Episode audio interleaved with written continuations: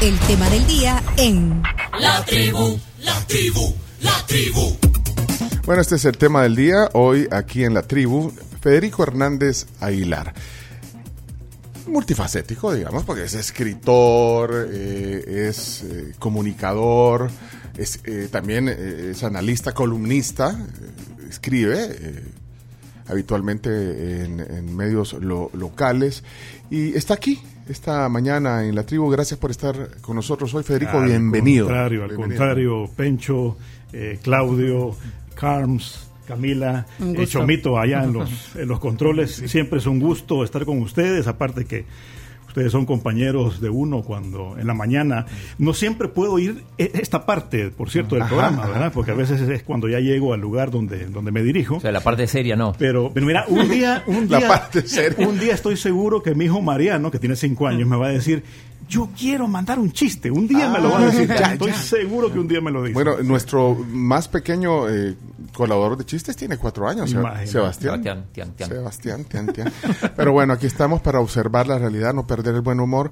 Eh, bueno, aparte que hemos platicado varias veces aquí en el estudio, pues, y, y, bueno, nos conocemos desde, desde hace mucho tiempo, pero siempre es interesante eh, oír tu punto de vista. Y, y siempre decimos, bueno, no importa si, si, si usted está de acuerdo o no está de acuerdo con lo que tú decís, pero bueno, hay que escuchar opiniones. Claro, de eso se trata, ¿verdad? Mientras, mientras haya libertad de expresión en El Salvador, lo que tenemos que hacer es aprovecharla. Y a veces, a veces eh, bueno, con tus comentarios, tus columnas, te gusta meterte un poco en el ajo. Sí, es decir, yo, yo por eso estudié ciencias políticas, porque la política como objeto de estudio siempre me ha apasionado, siempre me ha llamado la atención. Aparte me gusta mucho la historia, eh, creo que lamentablemente no tenemos en el país, y desde hace muchos años, no, no es a partir de, de hoy, pero no tenemos una política con P mayúscula, ¿verdad? La, la política que tenemos es con P minúscula y, y, es, y es lamentable porque al final es la gente que está todo el tiempo en los medios de comunicación muchas veces y eh, pues no, no, no se da el mejor ejemplo posible, ¿verdad? Ayer, ayer hablábamos aquí, eh, en, el, en este segmento del tema del día, con el embajador de la Unión Europea, Ah, cómo no. François embajador Roudier. Roudier. Sí. No, hombre, y él, y él eh, bueno, de hecho, en algún momento puso un tuit eh, pues dirigido a, a los comunicadores, a los periodistas, ¿ya? Que, que él invitaba a fomentar el debate, pero el al, al debate eh, serio y, y- y no, no al ataque. Claro. Bueno, digamos, eh, y creo que es importante eh, también eh, ponerle la D mayúscula al debate. Ah, ah, y así debería de ser. El debate público debería de contener, valga la rebusnancia, contenido, ¿verdad? Es decir, debería de proveerle a la gente la información suficiente, ojalá lo más erudita Sí. posible, para que la gente pudiera pulir su criterio, que es lo que Sí, finalmente sí. la política y en general los medios de comunicación deberían hacer. Lo que sucede es Fomentarlo, que... sí. Claro, lo que pasa es que, digamos, el fomento, que ustedes yo creo que sí lo hacen, pero ese fomento lo que hace, y, y las redes sociales han venido además a, a complicar mucho la cosa, es eh, eh, pues fomentar lo que lamentablemente la política da, que generalmente es vulgaridad, muy poca capacidad para eh, debatir ideas y más bien se ataca a las personas. Y eso, eso no le ayuda a nadie, ¿verdad? No hay, no hay país del mundo que haya salido adelante con, con una política con P minúscula. Eh, a- ayer, por cierto, yo eh, recordé un, un recorte que me encontré el fin de semana y yo tal vez eh, que estás aquí me ayudas a, a saber de quién es esta cita o si es una cita porque dice así, no es sabio desestimar opiniones ajenas. Todo problema puede enfocarse desde tres puntos de vista distintos. El propio, el del otro y el correcto. Sí, sí. Bueno, y a veces... Esa cita no sé si lo ubicás, pero me lo encontré en un Sí, recorte sí, que tenía sí, ahí. sí, sí, sí. Y no, me- suena, me suena, Ajá. pero no, no, no. No ubicas, Ahora, pero- eh, lo que sí, lo que sí es cierto, Pencho, es que, eh, digamos, lo que nos toca hacer, aquellos que hacemos análisis político, es acercarnos a la política a partir de ciertos principios. Es decir, si yo defiendo ciertos principios, eh, lo que me toca es argumentar por qué defiendo esos principios. Y en la medida en que ese debate se centra en eso, en esa capacidad de intercambiar argumentos, hay mayor posibilidad de elevar el debate político. Pero si yo, por ejemplo, eh, tengo una disputa contigo y tú me estás diciendo tal cosa, yo te digo, ah, no, Pencho, pero vos, ¿por qué? Porque venís de no sé dónde o porque eso no sé qué. o sea, bueno, eso no. Y lamentablemente es lo que tenemos, sobre todo en redes sociales. En redes sociales es impresionante. Bueno, aparte, obviamente que hay una toxicidad que es, además, no es orgánica, ¿verdad? Es superficial, eso está clarísimo. En El Salvador hay gente gastando millones de dólares, que ojalá no sean del erario público, en pagar troles, en pagar eh, gente que simplemente hace eso, insultar, y no y no, no detenerse en las ideas que uno está tratando de argumentar.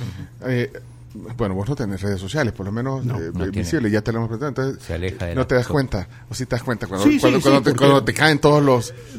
No, tal vez cuando me caen no, porque sé que no es algo orgánico, digamos, pero, mm. pero cuando, cuando hay algún eh, alguien que, que escribe algo con cierta coherencia, con la intención al menos de dar un asomo de argumento, sí, sí me gusta, porque creo que de eso se trata, precisamente. Mira, bueno, antes de entrar ya en materia, solo una cosa, que, eh, las ciencias políticas, eh, eh, ¿te formaste, lo estudiaste?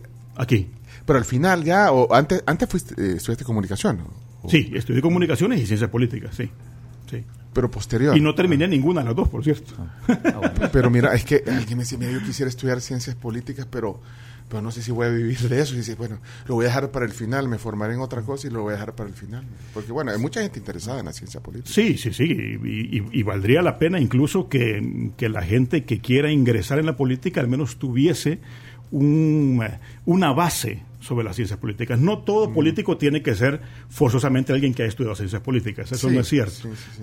Hemos tenido una gran cantidad de abogados y al final muchos no han sido los mejores políticos tampoco. Eh, pero sí por lo menos tener una base, tener un sentido de la historia, por ejemplo. A mí me impresiona mucho las cosas que se dicen ahora. Y por eso es que seguimos pensando que Gerardo Barrios fue el que introdujo el café en El Salvador. Y, ¿qué cosa o, o, las cosas que se dicen ahora, ¿verdad? que el más joven presidente que ha habido en El Salvador ha sido Nayib Bukele, cosa que no es cierto. Pero, pero ¿cómo, cómo, cómo, cómo evita uno eh, ese tipo de errores? Pues estudiando, leyendo, no, no, no queda de otra. Cualquier persona sabría que es Tomás Regalado si yo me pongo realmente a leer sobre Tomás Regalado, pero si no, no hay manera. Sí, y de ahí solo te quedas parafraseando lo que oíste. Claro, claro, claro. Y, y, y, también cuando hay poca formación o poco criterio en la gente, es donde se aprovechan estos, digamos, estos, estas estructuras propagandísticas para, para engañar masivamente. Bueno, eso no solamente ocurre en El Salvador, ojo, eso ocurre en cualquier parte del mundo. Bueno, vamos a, hablar de varios temas hoy de, Pero, ¿qué, me decís, Chino? No, es que está Federico acá. Y lo primero que yo quiero preguntarle es que, ¿te acordás que cuando vino Marvin Aguilar dijo que Federico era el elegido para ser candidato presidencial de Arena? Sí, bueno, no, bueno, ah, no, ¿Lo escuchaste? Eh, sí, sí, lo escuché, lo escuché lo escuché y de hecho eh, quería comentarles algo que me llamó mucho la atención. Eh, Marvin Aguilar había dicho algo similar en un programa que es un programa que se transmite, entiendo yo, solamente en redes sociales, solamente en Internet. Es de estos programas, digamos, que, son parte del, órgano de propaganda del buquelismo, digamos. ¿verdad? Mm. Entonces él ahí había soltado este, este tema eh, donde no decía de arena, sino que como que un grupo de empresarios se había reunido ah. conmigo mm. y me había planteado, yo creo que todo el mundo sabe que yo jamás iría como candidato de nada de arena. Ya, ya, me salí hace 20 años de ese partido, he hecho tantas críticas que a estas alturas sería absolutamente incoherente decir ahora voy como candidato de arena. Ah, en, lo que sea. ¿20 años? de, de, haber Casi 20 años. sí, fuiste parte. 2004. 2004 me salí del Partido Arena.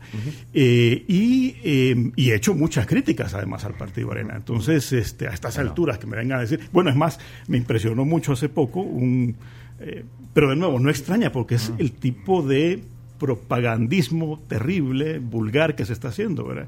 En una portada de un periódico que ojalá también no lo estemos sufragando con dinero público, decía el ex dirigente de Arena, Federico Hernández.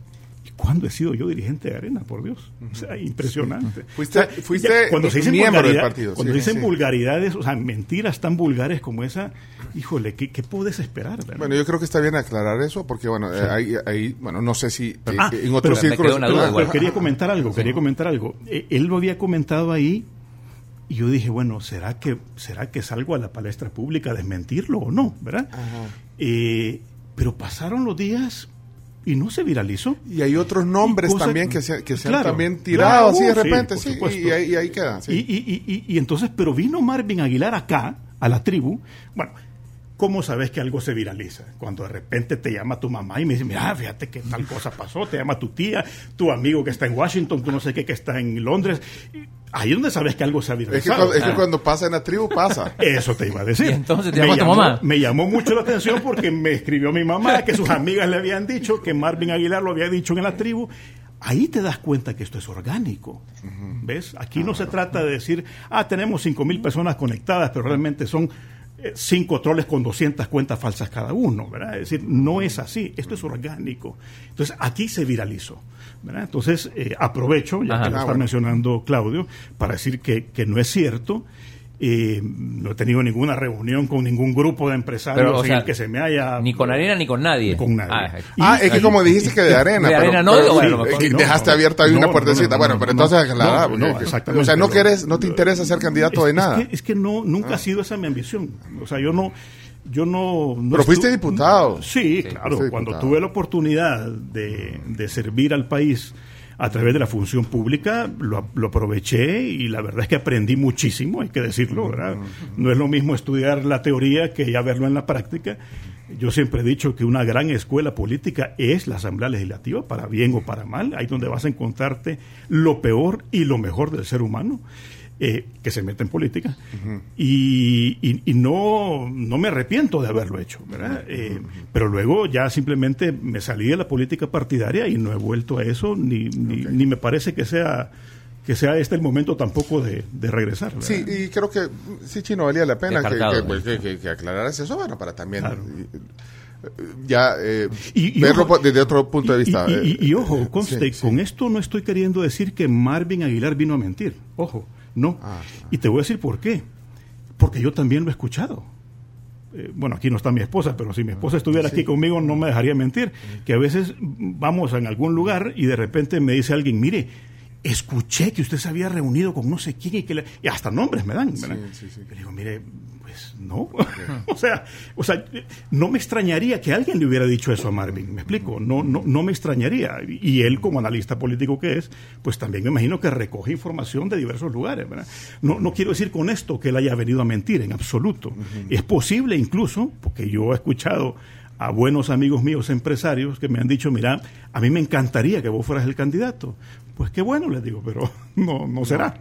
Ok, no será. Bueno, mira, pero eh, como parte también de lo que has hecho, también has estado eh, siendo parte, ahí sí, eh, como dirigente, eh, ahí sí podemos decir ex dirigente gremial empresarial, porque fuiste Ahí director, sí, ahí sí. fuiste director ejecutivo de la Cámara de Comercio. Correcto. Hasta hace algunos meses, digamos. No, no, no. Ya Hace- pasó. Uh, sí. En la pandemia fue que- Yo que- renuncié en agosto del 2021. Bueno, ves que hoy estamos hablando que ya son tres años de la pandemia. Te- Sí. la no, pandemia sí. que nos movió Claro, un poquito sí, ahí la sí, percepción sí, sí, del sí. tiempo. Sí, ¿eh? sí, sí. Ahora es pre-pandemia y post-pandemia. Bueno, pero, pero Así se divide el tiempo. Pero bueno, fuiste, fuiste parte, digamos, director ejecutivo de la Cámara de Comercio, miembro de la NEP. eh, y, y hoy estamos, una de las noticias que, que teníamos en, en el Parque Noticias es precisamente la, la- la que se dio a conocer ayer, que el gobierno nicaragüense ha suspendido la personería jurídica de la cúpula empresarial. Eh, 18 cámaras del sector privado, más la cúpula empresarial, Claro, digamos que claro. ahí es el Consejo Superior de la Empresa Privada, el, el COSEP. El COSEP, sí. Eh, es para po- podríamos decir que es parecido digamos a, a la organización gremial Es empresarial la que hay NEP aquí. de Nicaragua, sí. Es la NEP de Nicaragua. Vaya Así. pero Es la cúpula de las gremiales empresariales, así y, es. y, y- y- y qué lectura le das a esto porque bueno yo he estado leyendo mucho de- luego de ese anuncio también eh, bueno, en las redes sociales, en el Twitter y todo, eh, miren lo que pasa en Nicaragua, pero ¿qué, qué lectura se le tiene que dar de eso? ¿Hay similitudes eh, en el rol de, Mira, en, en- en sí. el rol de las gremiales? Claro, que, claro. que tú lo tenés claro cuál es el rol de las gremiales sí, empresariales. desde luego, desde luego. Eh, las gremiales empresariales están en un país para defender principios gremiales, principios empresariales, principios de libre empresa, de libre iniciativa. Eso es lo que tiene que hacer una gremial. Es decir, no, no tiene que hacerlo el empresario per se, sino que para eso existen las gremiales, que son cajas de resonancia de la defensa de esos principios empresariales. Eh, y lamentablemente lo que hizo el COSEP en Nicaragua fue renunciar a esa misión histórica eh, trataron de quedar bien con el diablo, ¿verdad? de dialogar con el diablo y con el diablo no se dialoga. Siempre vas a perder si tratas de dialogar con el diablo. De hecho, no sé si alguna vez lo comenté aquí, pero yo tuve una reunión muy tirante con quien en aquel momento era el presidente del COSEP, eh, José Adán Aguerri, eh, buen amigo, pero que llegó un momento en que le dijimos, mira, ah, bueno, porque entre otras cosas se ufanaban de eso. Es decir, tú hablabas con José Adán Aguerri y te decía, lo que está pasando en Nicaragua es maravilloso, mira, tantas cosas que nos dijeron de Ortega y mira, mira qué bien nos llevamos con él, eh, tenemos incidencia en leyes públicas y todo está, o sea, estamos haciendo pisto, ¿verdad? Entonces llega un momento en que le dije, mira, eso, eso no es sostenible en el tiempo. Es decir, en este momento están muy contentos y todo les va muy bien. Y en efecto, había, había habido un boom en, el Producto Interno Bruto nicaragüense, etcétera. Eh, y le dije, eso, José Adán, no se sostiene en el tiempo. ¿Qué crees tú que va a pasar? Y entonces me dijo, pero así, así como se lo voy a decir, mira, aquí la biología va a ser su tarea. Como diciendo, va a llegar un momento en que Daniel Ortega simplemente pues, va a envejecer, se va a enfermar y se va a morir. Y entonces ahí va a haber una transición. Y yo le dije, híjole, pues mira, yo me sentiría de verdad muy mal, no podría ver a los, a los ojos de mis hijos esta noche si yo supiera que he negociado su futuro con un tirano. Yo no podría. Hasta ahí llegó. Y luego José Adán Aguirre, bueno, estuvo preso y, en fin, todas las cosas que ya sabemos, lo sacaron porque realmente se les podía morir adentro de la cárcel, lo cual es lamentable, dicho sea de paso. Pero lo que quiero decir es que, claro, eh, la cobardía siempre pasa factura, siempre. Y si tú no estás ahí dispuesto a defender los principios por los cuales estás dirigiendo una gremial, entonces salite, porque no son la persona que tiene que estar ahí. Espérate, pero eh, tú que conoces, bueno, porque estuviste en ese sector e interactuaban con esta gremial, pero entonces, ¿qué pasó, digamos, en la línea del tiempo? en, Nicaragua para bueno para tener un poquito el contexto de lo que ha pasado allá. Pues nada, que simplemente cuando ya hubo algún zipizape, que eventualmente lo va a haber, ¿verdad? En aquel momento fue por el tema del seguro social nicaragüense, si ustedes se acuerdan, cuando en abril de 2018 estalla la crisis y la gente sale a la calle y bueno, tantos muertos que hubo en los barrios y colonias y, principales calles de Managua y otras ciudades.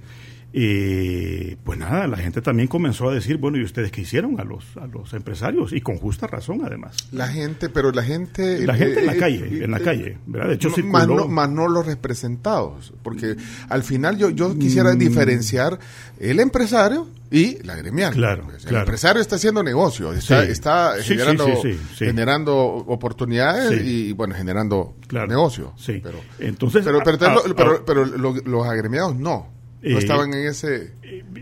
bueno, yo escuché agremiados de varias de estas cámaras diciéndome que sí, ¿verdad? Que estaban presionando para que hicieran lo que tenían que hacer, ah, ¿verdad? Eh, que los oyeran, esa es otra cosa. Pero el caso es que incluso circuló un, un video donde unos jóvenes llegan a increpar a, José Adán Aguirre, el que lo encuentran en un café, ¿verdad? O sea, ese tipo de cosas pasaron, ¿por qué? Porque porque lamentablemente cuando suceden crisis institucionales como esta, los llamados a dar el, grito de alerta es la gente supuestamente más informada. Y se supone que las gremiales tienen la información necesaria como para salir a defender los principios que puedan verse amenazados. Y lamentablemente no decidieron hacer dejación de, de, esa responsabilidad histórica. Y claro, cuando, cuando les vino a caer encima ya era demasiado tarde. Todavía hubo una oportunidad, fíjate, hubo una oportunidad en el que la gente en la calle le pedía a la cúpula empresarial del COSEP, cuando estalló la crisis en abril del 2018, eh, que hicieran una huelga y no lo hicieron. Todavía ahí tuvieron la última oportunidad. Yo recuerdo que se lo dije a varios representantes. No fue a José Adán en ese momento, porque no estaba en esa reunión. Fue en Costa Rica, por cierto, en San José, en un hotel, y se lo dije, mira, eh, se lo dije a ellos, eh, este es el momento en que ustedes tienen que salir y acuerpar a la gente en la calle. Pero, pero no lo hicieron. Pero cuál fue claro, el, pero cuál fue el punto de quiebre para que eh, Ortega tomara esa decisión? ah, lo de, ahora. quitarles la, la personería. lo, de ahora no es más que una consecuencia de la acumulación de poder que Ortega consiguió a lo largo de los últimos años con la venia, entre otros, del sector privado. Eso es lo que ha ocurrido. Pero, pero ¿qué, qué, iba a implicar? Que, ya, que les quita protagonismo, o sea, quitarle la personalidad. Eh, es una señal. Sí, simplemente es aquí mando yo y nadie más que yo y, en fin, es, es que mira, cuando una persona está en el poder, el poder es una droga, el poder enferma. Yo te digo, yo que he trabajado con tres presidentes de la República, te lo puedo decir, hay que estar muy bien armado por dentro para evitar que el poder te destruya. Si encima de eso ya tú tenés ciertas características psicológicas, este, eh, no sé, ciertos, ciertos traumas de niñez, lo que sea, y eso además te permite, eh, o sea, llevas eso, esos trastornos al poder, peor todavía. Pero, pero en el caso de, Ortega, la acumulación de poder termina prácticamente. Ahora, ¿sabes qué sucede con el, con el tirano? Que generalmente empieza a haber fantasmas por todas partes, por todas partes. Los tiranos generalmente son paranoicos. Generalmente son paranoicos, porque tienen pavor a perder el poder. O sea, en este momento Ortega pierde el poder y, va, y sabe que va preso, sabe que va preso. Entonces, todo aquello que pueda convertirse en una amenaza para él, es una paranoia. Entonces, eh, ahora va a arrasar. Bueno, imagínate, impidió durante ciertas celebraciones que, la, que los sacerdotes sacaran el Santísimo a la calle, por Dios, o sea, ¿qué es eso? ¿Qué pensás? ¿Que la hostia te va a llegar a sacar del poder o qué? Bueno, pero, sí, pero bueno, lo, que ha hecho con, algunos jerarcas de la iglesia. Claro, es pura paranoia, es pura y llana paranoia. Bueno, pero estamos hablando de Nicaragua. Ahora, eh, hay mucha gente que se pone también a hacer analogías, yo creo que son situaciones distintas, analogías que aquí, eh, que no es decir, a ver... Eh, eh, no sé si eso... o sea, las, analogías aguantan hasta donde han llegado los procesos. ¿verdad? Es decir, hay una acumulación de poder en Nicaragua como la que está viendo aquí. ¿Hubo en Nicaragua como la que está viendo aquí? Sí, no hay ninguna duda. Una de las primeras cosas que hizo Ortega fue precisamente destruir completamente el sistema judicial y ponerlo a su servicio. ¿Eso ha pasado en El Salvador? Por supuesto después del primero de mayo del año 2021, aquí no hay poder judicial independiente. Aquí se dio un golpe de Estado al poder judicial. Claramente, claramente. Bueno, es más, eh, ni siquiera es porque lo esté diciendo yo, es que eh, hoy, por cierto, en mi columna de la prensa gráfica, comento eh, este, este estudio que ha hecho la Universidad de Gotemburgo. En la Universidad de Gotemburgo funciona lo que a mi juicio es el instituto más riguroso, eh, más robusto, más especializado en el tema de la democracia.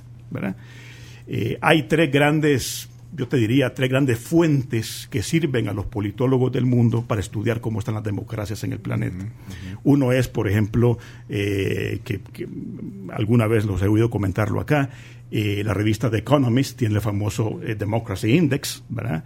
Eh, por ejemplo, eh, está también eh, el, Freedom House, tiene también su propio, su propio índice, pero para mí el más riguroso académicamente, porque tiene más de 31 millones de puntos de datos de 200 países, de más de 200 países, es la Universidad de Gotemburgo. Y es este instituto que se, digamos, se, se, abrevia VDEM, porque es Varieties of Democracy. ¿Y qué es lo que acaba de decir? Te digo, acaba la semana pasada, eh, presentando un eh, análisis y diciendo que El Salvador ya no puede ser considerado una democracia. Autocracia. Una autocracia electoral, le llama. Voy a hacer las diferencias para que la gente entienda. Eh, el, el BIDEM le dice autocracia plena a lo que llamaríamos una dictadura. Por ejemplo, eh, China, eh, Cuba. Eso es una, para el BIDEM, en sus, es un rangos, digamos, sería una autocracia plena. Nosotros estamos solamente un escalón abajo. Nosotros somos una autocracia electoral. Según este. a la par de Mali, Túnez y Burkina Faso. Exactamente, exacto. Y fíjate que es bien curioso que en el mismo párrafo, por cierto, coloquen a El Salvador con, eh, con Túnez, por ejemplo porque el presidente de Túnez del 2019 para acá ha hecho cosas muy similares a las que ha hecho Nayib Bukele. Le dio un golpe al sistema judicial, allá fue todavía más allá porque destituyó al parlamento tunecino, ¿verdad? Eh, y claro, allá se, celebra, se celebran elecciones, pero todo mundo sabe que ahí no hay, no hay manera de evitar ningún fraude.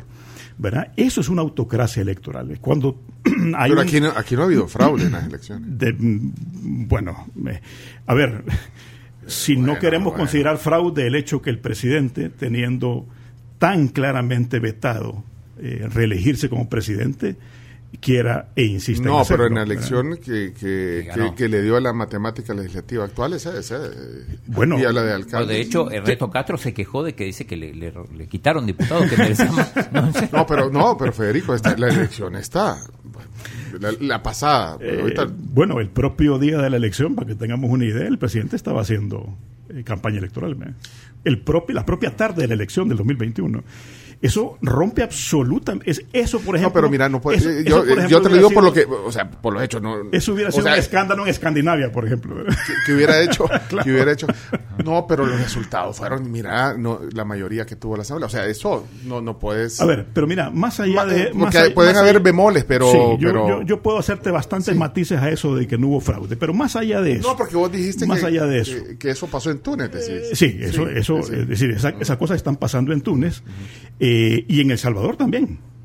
En El Salvador también. Es decir, el presidente es el único ciudadano mayor de 30 años que tiene vetado por constitución ser presidente de nuevo. Es el único. Nadie más. Nadie más en El Salvador tiene prohibido por la constitución ser presidente más que él. Y él es el que quiere ser presidente. O sea, perdónenme, eso, eso se llama fraude, porque es inconstitucional. Tan simple Bueno, como no ha pasado Bueno, todavía. Tan inconstitucional es, imagínate, que el artículo 75 le quita, le retira los derechos ciudadanos a la persona que promueva, no digo que, que lo anuncie o que no, que promueva la reelección presidencial. Tan inconstitucional es que el artículo 131 de la Constitución, eh, numeral 16, mandata a la Asamblea eh, Legislativa a desconocer, ojo el adverbio, obligatoriamente al presidente que se quede un día más después de los cinco años que le corresponden como periodo constitucional. O sea, así declara la Constitución. Esto, esto, bueno, lo que dice Federico, pues eh, para muchos oídos no, no es popular, ¿vea? O no es- me no- imagino- no- me no- imagino que no. O sea, es que, mira, los, los sondeos, los estudios, 90% de aprobación a, a un montón de cosas. Mira, bueno, no los, importa. los principios, fíjate que los principios, Pencho, se defienden sean populares o no. ¿verdad? Es decir, mucha gente fue sumamente impopular en Rusia cuando hablaban en contra del, del despotismo de Stalin. Eh, Stalin murió en 1953 y mucha gente se fue a la calle a llorar. A llorar porque había muerto el padrecito de Stalin. Y se supone, cálculos muy someros, que 20 millones de rusos murieron bajo el régimen de Stalin. O sea, lo que te quiero decir es que es que esto, esto no se mide porque es o no es popular. A mí no me interesa ser Bueno, popular. sí. Me interesa defender los principios No, y la pero, verdad. pero, pero, lo que pero dice yo te estoy poniendo es- sí, de- claro. algunos No, no, hechos. te lo digo a ti, claro, no, claro, no, claro. no, te digo hechos, Sí. por ejemplo, hechos. Fíjate, eh, el tema de, de, de la seguridad, pues, ¿me? Claro, claro. Vaya, yo Claro. te entiendo a ti lo que decís. Vaya, Constante, tú, tú, tú vas y analizás. Pero lo que pasa en el contexto, te digo, no es popular porque la gente. Sí, sí, sí. sí. Vaya, ponerle en el tema de seguridad. O sea, ahí no puedes decir, no, en el tema Sí. de, de, de lo que se ha generado ahora. sí, yo- eh, yo- que yo- no, se, no se pudo hacer en 20 años o en- Claro, o en 25, claro. no sé en cuánto Sí, tiempo, Entonces, aquí- eh, eso, eh, eh, la gente eso percibe. Sí, por supuesto, por supuesto. Y la percepción para mucha gente es su realidad. Es más, digamos, a estas alturas, tomando el caso de la seguridad que lo estás Sí, mencionando, hombre, ¿cómo no voy a entender yo, siendo ser humano, que un salvadoreño no se sienta contento que vive en una barriada que por décadas a lo mejor estuvo eh, sometido a las pandillas, Pagando un dólar pagando diario un para dólar entrar- diario para, para poder entrar entrar a su casa? sí, ¿verdad? pues sí. que ahora no se sienta contento porque no ve a la vuelta de la esquina ese pandillero. Hombre, obviamente, por Dios, pero es que, eh, ¿verdad? Es, es es simplemente un tema de empatía. Ahora, el asunto acá, y es a lo que voy, ¿verdad? Eh, que a, a nosotros, a los que hacemos análisis de la realidad política sin perder el buen humor, Sí, muy bien, muy bien. Me gusta. ya ven que estoy bien aleccionado. Lo- pone atención, pone atención. Eh, exactamente. Eh, eh, eh, nosotros eh, no nos toca ver solamente lo popular o el sentimiento de la gente. A, nos toca, a nosotros nos toca ir más allá del sentimiento de la gente. Yo por Es eso más, al principio dije, o sea, escuche, escuche. Claro, bueno. claro, así es. Y después si, es. si te quieren eh, de- eh, validar o no validar, ¿no? pero, pero bueno, te ¿Qué- estamos qué oyendo. ¿Qué salvadoreño bien nacido no va a querer que no existan pandillas? Por favor, hombre, es, es- es- es obvio. ¿Quién no va a querer que una persona que extorsione, que viola, que mata, eh, no vaya a terminar en la cárcel? Por supuesto que sí. Pero una cosa es hacer justicia y otra cosa son ciertos procedimientos. Por ejemplo, este, esta publicidad que ha chocado tanto en el mundo, ¿verdad? en el mundo civilizado, digamos. Eh, de mandar a, a, todos estos pandilleros, exactamente, meterlos así eh, como, como se ve. Bueno, hace poco escuché a un diputado, qué barbaridad, diciendo, y, y, no les dan pollo, no, ahí no les damos pollo. Es más, vamos a darles pollo primero a los viejitos, vamos a darle pollo primero a los, a los niños, vamos a darle pollo primero a los, a los perros de la calle y después se los vamos a dar a ellos. Por favor, o sea, tampoco, eh, tampoco. Y, pero, y, de, pero, y, de nuevo, y, de, nuevo, no significa, pero, pero ¿qué es lo que estás provocando con eso al final? Que la gente diga, eso, qué bueno. ¿Por qué? Porque la gente, lógico, tiene sed de venganza. Por supuesto que sí. Pero el Estado, ¿para qué está? El Estado está para racionalizar los sentimientos de la gente, no para exacerbarlos. Y lamentablemente lo que este gobierno hace a través de esa publicidad, porque eso es propaganda y publicidad, es exacerbar los sentimientos de la gente. O sea, bueno, ahorita cuando, ya, vi que se, exacerbar, se, se exacerbaron los sentimientos de la gente. Porque hay desde qué buena entrevista hasta, bueno, por ejemplo, aquí, Cristina, voy oyendo la entrevista en mi carro. Me causa un poco de risa que su invitado diga que hay autocracia en nuestro país. Les recuerdo que el soberano le ha dado respaldo al presidente para la reelección.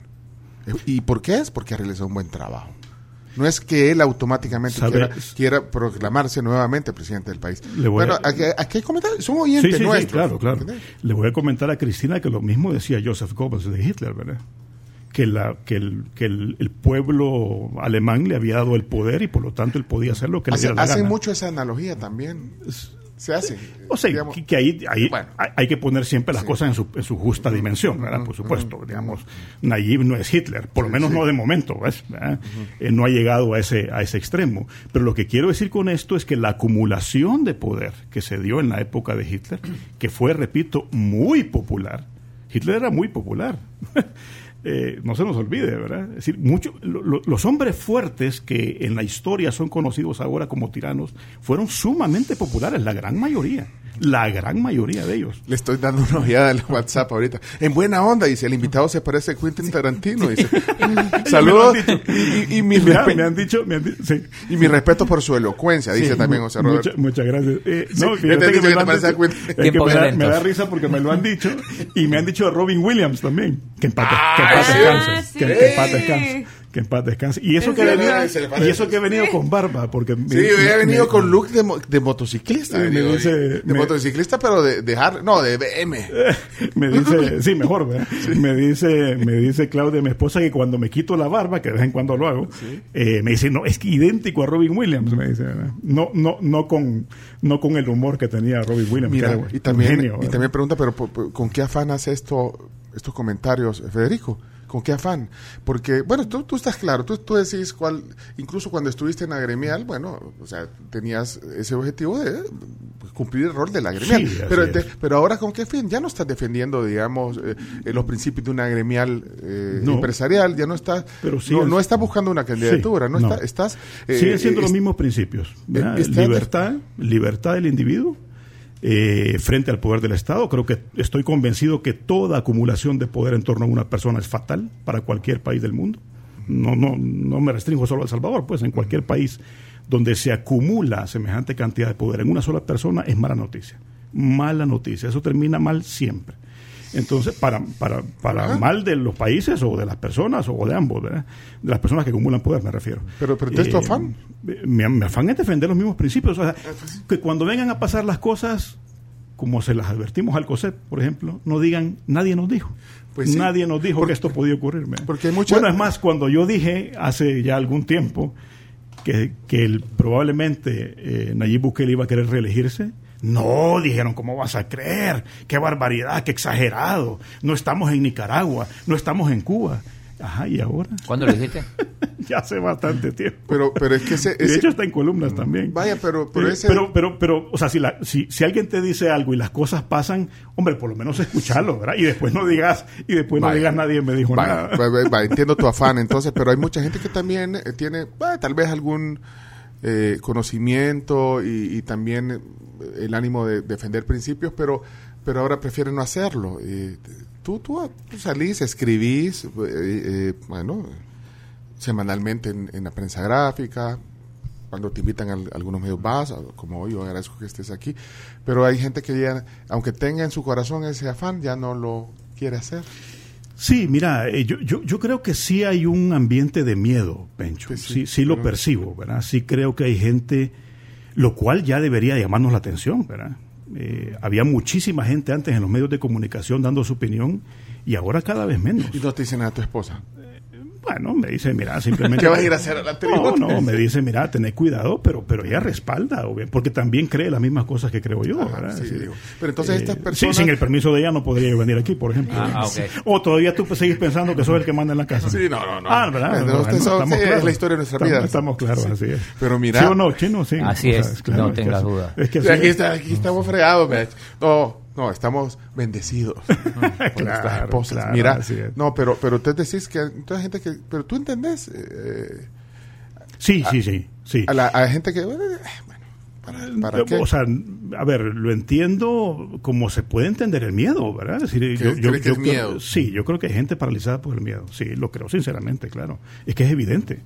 Es evidente. Hay cosas que antes decían las gremiales empresariales y hoy no dicen nada. Es Espérate, más, pues- que se decían cuando ni siquiera era una fracción de lo que ha pasado ahora. Espérate, la gremial, vos te saliste, bueno, renunciaste, perdón, te este, renunciaste A la Cámara, sí. a la Cámara, pero esto, la, la última vez que estuvimos aquí creo que hablamos de eso, ya nos contaste, pero, pero solo para, para recordar, o sea, tú eh, te fuiste o, o- o por Sí. tu cuenta o ya, o ya era insostenible po- por, estas razones. Sí, digamos que, que, que, que la junta directiva de alguna manera eh, pensaba que había que moderar más eh, lo que se decía públicamente y había que tener cuidado y no sé qué, y que seamos más técnicos. No sé qué es ser más técnico con respecto a la Constitución, por ejemplo. No sé qué es ser más técnico. Simplemente tenés que defender la Constitución. Es más, la Constitución, en el artículo 73, te manda, dicho sea de paso, a, a, a todo ciudadano salvadoreño a cumplir y a velar porque se cumpla la ¿Y Constitución. de dónde venía esa, esa intención de bajémosle un poquito? En señor"? la Junta Directiva, digamos. ¿Pero estás hablando de la Cámara de Comercio o de la- o la- o la- Cámara o de la. NEP? De la Cámara de Comercio. Bueno, Cámara de porque cada una Yo- de yo fui director ejecutivo de la Cámara. Sí, de pero al final, bueno, la NEP es la gremial de todas las gremiales, pero Correcto. cada gremial tiene su, digamos, independencia Sí, de, de sí, acción. claro, bueno, claro. defiende diversos sectores. Así es, así es. Eh, pero ¿y no será que también, eh, digamos, se ganaron un poquito las gremiales, un poco, eh, al i- irse al otro lado de la moneda? Bueno, ¿cuántas veces se dijo la NEP? La NEP es el brazo, del, eh, ah, el brazo gremial del, del gobierno. Eh, la NEP se convirtió en una, eh, casi en un no te- partido y- político. Y, no, y no Parece- te, y no te llama la atención que ahora ya esa crítica no aparezca. Por eso decías que están apagados, ¿no? No, por eso, pero hablemos de, de rol, porque bueno, al final, bueno, digamos, el, el, el agremiado quiere que, que, que busquen buenas condiciones, que Sí, tengamos claro. be- beneficios arancelarios, no sé, tantas Claro, cosas, que- y- claro. y, depende de cada sector. Sí, que, eh, que son cosas técnicas, como Ah, vos dijiste hace un rato. es, pero de ahí lo otro, por eso te digo, entonces no... No, y la parte técnica está muy bien que se haga. O sea, eso no hay Sí, ninguna. que sin esa es dejar parte- de es parte del rol, porque no- Así es. Sin dejar de hacer eso, te toca defender los principios de una economía libre, ¿verdad? De, de una sociedad libre. Vaya. Eh, y ahora esos no- principios, ahora- si los tenés claros, pues salís y los defendés, punto. No está pasando. No, no, no se trata de salir a, a criticar por criticar, sino simplemente de, de- de poner los puntos sobre la silla donde hay que ponerlos, sin miedo. Sin miedo. Bueno, estamos en una democracia, no debería haber problema por criticar. ¿verdad? Pero, pero hombre, bueno, mira lo que ha pasado en Nicaragua. Al final terminaron muchos de ellos presos, ¿verdad? Bueno, pero- No hemos llegado a ese nivel, ojalá no lleguemos, pero sí es importante alertar que esta acumulación de poder que estamos viendo y por la cual la gente que sabe de estas cosas está diciendo que El Salvador es, ya no es una democracia, sino una autocracia electoral, deberíamos de escucharlo. Pero no, deberíamos no- de escucharlo. no le pasó a, a las gremiales y a la NEP, digamos, eh, que se le fue la mano también en, en- en interferir demasiado en temas políticos, incluso partidarios, ¿crees? Eh, par- partidarios, decime uno. Yo no conozco ningún partidario. Político, sí, sin duda. En la política pública tenés que participar. ¿Y para dónde? ¿Cómo vas a defender principios de no, democracia? no, si no, no participas rozaba en- la NEP antes eh, en- en entrar en esa línea de, de los partidarios. Yo entiendo porque tiene que hacer política, pues. Ah, sí, a mi juicio. Pero no, no, no, a tu juicio no. No, no, en absoluto. Y Si no, es que me digan, que me den un ejemplo. Ok, ¿En qué momento se.?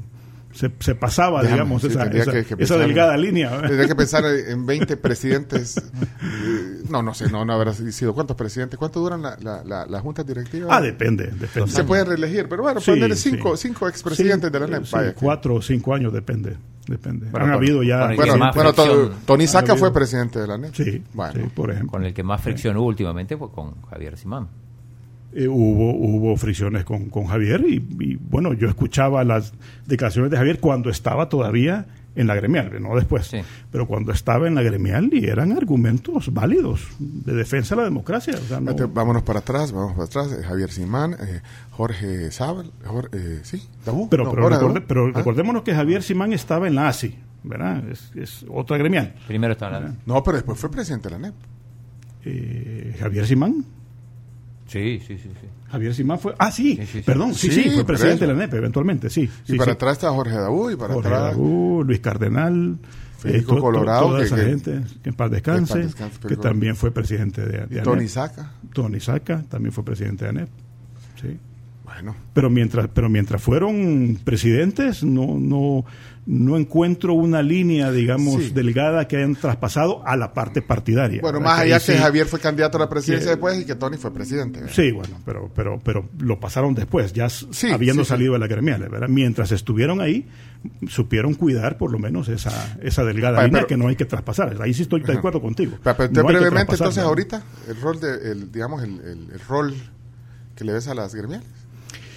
Eh, sí, es un rol pasivo, digamos, Pasivo. están ahí con, con la cabeza eh, enterrada en la arena, pensando que de esa manera no les van a hacer nada, ¿verdad? Me Mira, imagino. bueno, eh, aquí podemos pasar, Renato. Ya están sirviendo el desayuno, no te preocupes. Esta- más o menos a esta hora desayunamos, Federico. Ah, es Federico. Hernández Aguilar para los que encendieron el radio y- o, o- o vieron ahí, bueno, en el YouTube y en el Facebook, ahí está el nombre, el nombre del invitado en el generador de caracteres. Eh, pasando otras cosas, porque podemos seguir hablando más, pero eh, ¿cómo se maneja, eh, cómo percibís que se maneja, digamos, la imagen del presidente y del gobierno salvadoreño fuera?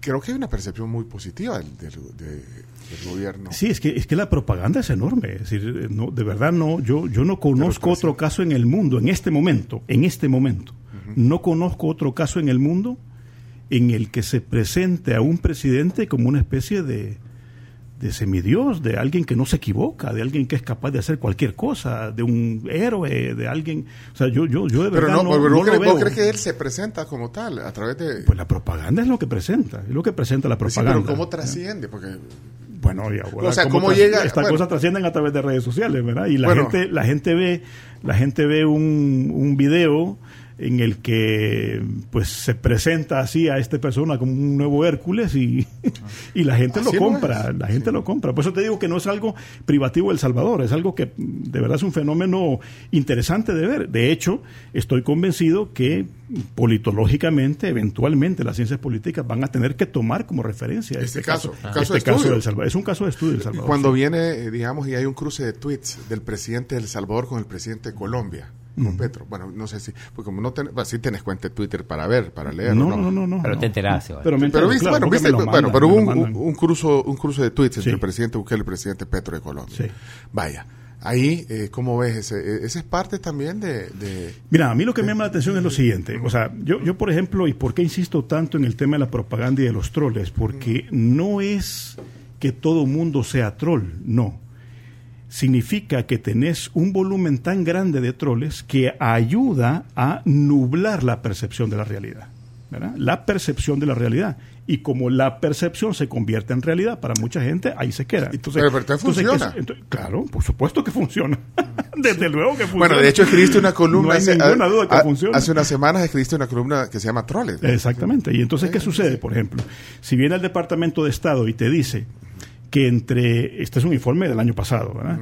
que entre eh, septiembre y noviembre del año 2021 en El Salvador se generaron 55 mil en dos meses, 55 mil cuentas falsas a favor de Bukele. Perdóname, eh, eso es increíble. ¿Qué puedes hacer con 55 mil cuentas falsas? Lo que querás. Lo que quieras. Puedes inundar cualquier red social mandando Vaya. 40 mil cosas diciendo este hombre es una maravilla. Como, como yo he dicho varias veces, y por supuesto estoy diciendo un caso muy extremo, ¿verdad? Pero con estos niveles, de verdad, eh, eh, es, que, es que serías capaz de destruir la reputación de Madre Teresa de Calcuta y podrías convertir a Hitler en el nuevo alcalde de Tel Aviv.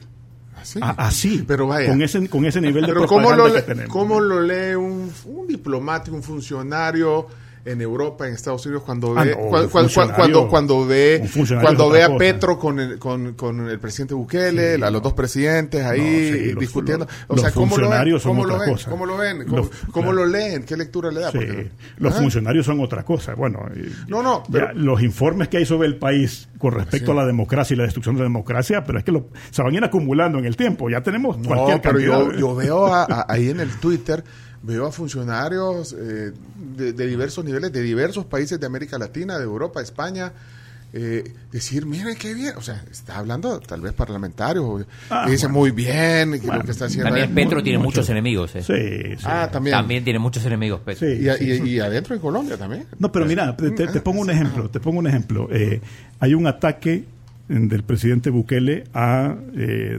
Norma Torres. Torres, la- congresista. La, congresista de origen guatemalteco en Estados Unidos.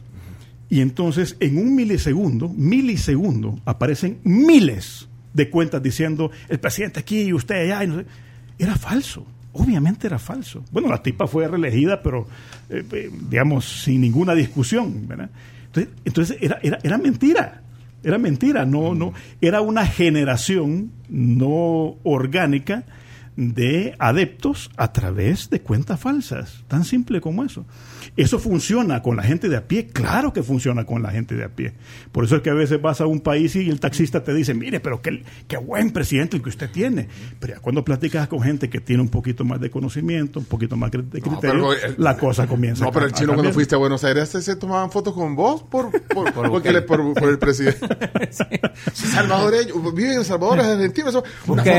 Claro. Bukele sí. Decía. Así, sí. Sí, sí. O En sea, Colombia por eso, también, pero- en, Sí, Chile. Sí, sí, sí, no, y yo, yo, yo también, yo, yo, yo, yo, ya, digamos, ya, ya lo he visto en gente, Sí. ¿verdad? Y eso, y eso es, es tremendo, es un poder tremendo, no hay ninguna duda. Por eso te digo, esto, esto eventualmente, y fíjense en qué momento lo estoy diciendo, pónganla, pónganle fechas, Sí. porque Guarden es- este tweet, diríamos en. Twitter. Sí. Porque, porque esto en los próximos años se va a convertir en un fenómeno de estudio politológico. Y comunicacional también, por supuesto. Pero no lo es ya. ¿eh? Si es que no lo es ya. Bueno, de hecho ya lo es, ya lo es, por supuesto, porque hay gente estudiándolo. Pero me refiero a que eventualmente se va a convertir en un, en un referente, eh, lamentablemente para nosotros, de lo que no se debe hacer en política. ¿Cuánto falta para que aparezca, por ejemplo, en la portada de Time? Yo creo que ahí los de Times son un poquito más rigurosos. Ah, y además los yo. criticó. Así No, que pues si a nadie la lee. No, hombre. eh, No, criticó, no. mentira. Así, así No, no, dijeron, sí, que sí. nadie la lee. Sí, Mira, la, no gente escucha más la tribu que el Time. Bueno, o sea, no, la, la radio se escucha Ah, más. mira, mira, mira, mira. La radio se escucha más que la televisión. Sí, eso es Aquí cierto. en El Salvador. Sí, sí, sí. No Ahora, me extraña. ¿no? No, me extraña en absoluto. Sí. Bueno, pero la polémica sí la ven, Camila, no te preocupes. No, o sea, Sí, sí. mira, no. y las tenía todas con los ojos. Bueno, la Carms porque está, eh, está parafraseando todo, no, no parafraseando, está, poniendo todo- está llevando todo la guía en Todo- el Twitter de lo que, de lo que estás hablando. ¿sí? No le o sea, cualquier contexto. cosa, cualquier cosa que estás, que esté salida de contexto es la Carms. Ah, ok, ok. No, la Carms está ahí. No, no, Eh, pero, pero Car- como, Carms yo sé ha que agarrado- hace bien su ha- ha trabajo. agarrado la onda, Hace bien su trabajo. Sí, sí, sí. Además de la melodiosa voz que tiene, yo sé que hace muy buen su Ah. trabajo. Gracias. Pero cuando quiera, suéltele una pregunta. hágale. Así. Tópelo, tópelo. Ácida, ácida. Mira, ya vamos a desayunar, pero yo tengo una. Y ante todo esto que hemos hablado, eh, ¿qué, qué anticipas? ¿Cómo ves a la oposición? Es decir, bueno, tú no estás... Bueno, tú sos opositor, obviamente. Ya. No, o sea, soy- opositor, soy- opositor. No, no, no, porque para eh, bueno, de- Bueno. de- depende de qué entendamos por opositor. Ah, bueno, para pero- mí opositor es una persona que está haciendo oposición a un partido político de oposición. Ah, Yo no soy opositor, Sí, yo bueno, soy no un está- ciudadano crítico. ciudadano crítico, ¿te gusta más que opositor? Sí, Sí. eh, no estás en ningún partido No. político. Ni lo va a eh, estar. Pero entonces no, no, no, ese calificativo opositor eh, no cabe si no estás en un partido Eh, político. eh, pa- para mí no. Esa es la- Mm. ese, ese para mí el concepto de opositor es alguien que activamente, de manera sistemática, digamos, hace oposición a través de un partido de oposición a un Entonces, gobierno. ¿sos un crítico? Soy un ciudadano crítico. Ciudadano crítico. Sí. O un analista crítico, como tú, tú lo quieras decir. Y el analista crítico, bueno, entre paréntesis opositor, aunque no te gusta, eh, no sé, puede también ver cosas buenas. Sí, claro, claro, por supuesto que sí. Yo creo que, mira, la oposición... Es más, tiene que eh, obligarse a verlo, aunque, aunque le cueste, pero tendría que obligarse a verlo, sí. Pues es que el concepto, digamos, no sé, romántico, filosófico, conceptual eh, de oposición es bien interesante. La oposición no debería ser vista mal.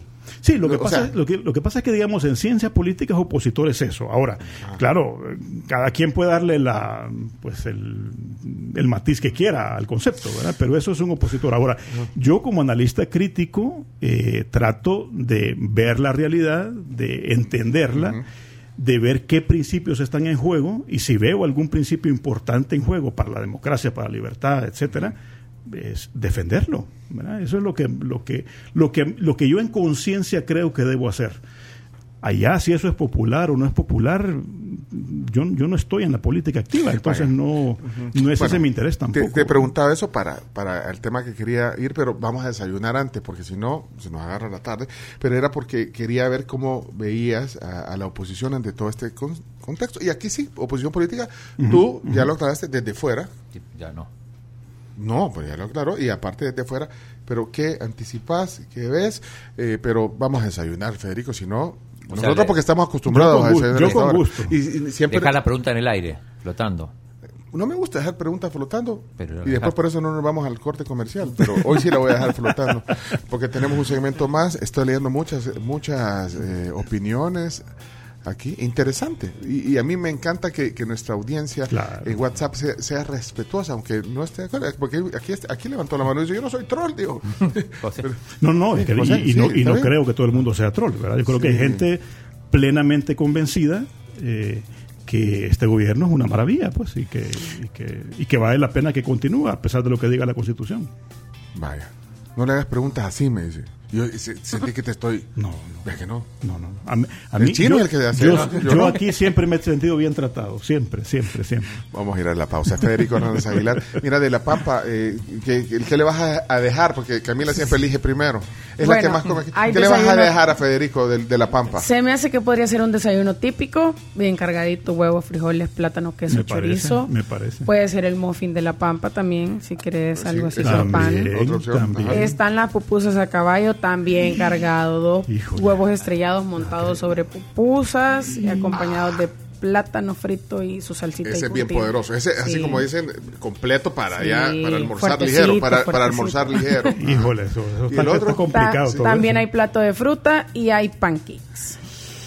Híjole. ¿Querés algo así? Uno, de todos, tenés que elegir Sí. uno de todos. Ah, eh, Algo que traiga pupusas me parecería. Ah, Ahí está, ese. Claro, pero Sí, ese, está. esa es la actitud. Por, por eso es que fui a la Asamblea Legislativa en su momento a pedir el Día Nacional de las Pupusas. Muy bien. Ah, es cierto. Si te, te mencionamos el día, ¿te acordás de ese chino que fue el 14 de noviembre? Creo que un día de esto. Sí, sí, es el Es segundo eh, domingo de cada mes de noviembre. Ay, muchísimas gracias. Tenemos que ir a la pausa. Ahí está, mira. Lo voy a mostrar acá para que vean que es cierto, ¿eh? Potente desayuno de la pampa. Muy bueno, muy Y trae bueno. los dos huevos. Mira, y viene uno como así como término medio y uno un poquito más tres cuartos. Muy de ahí depende. buena pinta, tiene, muy buena pinta. Se puede desayunar también en la pampa. Bueno, la pampa muy reconocida por sus cortes de carne y, y sus puntas jalapeñas y sus churrascos típicos. Pero por los desayunos, mira, una buena relación calidad-precio. Disponibles en la de Santa Elena, por ejemplo, de lunes a viernes hasta las 11 de la mañana. Tienen chance si, si se las antojó. ¿Y qué pasó? ¿Qué me estás? O sea, Chomito. Chomo. No, pero se parece Bueno. más a Robin Williams. sí, sí, ¿Verdad sí, sí. a Sí, sí, sí, más a Robin sí. Williams. Ey, Chomito, yo sé que son Tarantino. amigos con Federico, pero no es para que le pongas una foto con Quentin Tarantino Si, a la si par. Claudia me está pero- viendo, pero- ya viste que, que sí me parezco más a Robin Williams.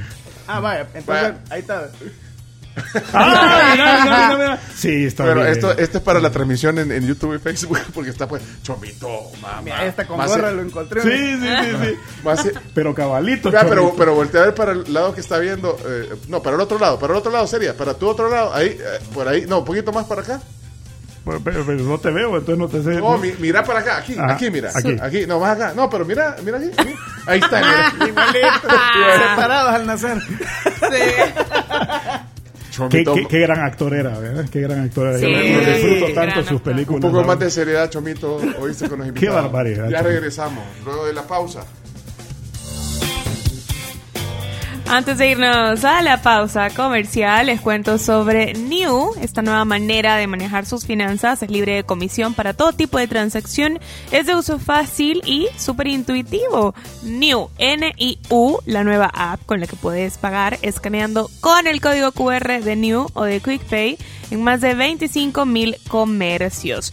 Y atentos porque pues miren, Sherwin Williams te invita a que te prepares para el invierno con Aqualock, tu mejor inversión en impermeabilizantes, ya que protege tu hogar del calor y de la lluvia. Y además rinde hasta tres veces más que otros impermeabilizantes. Pregúntale a Sherwin Williams.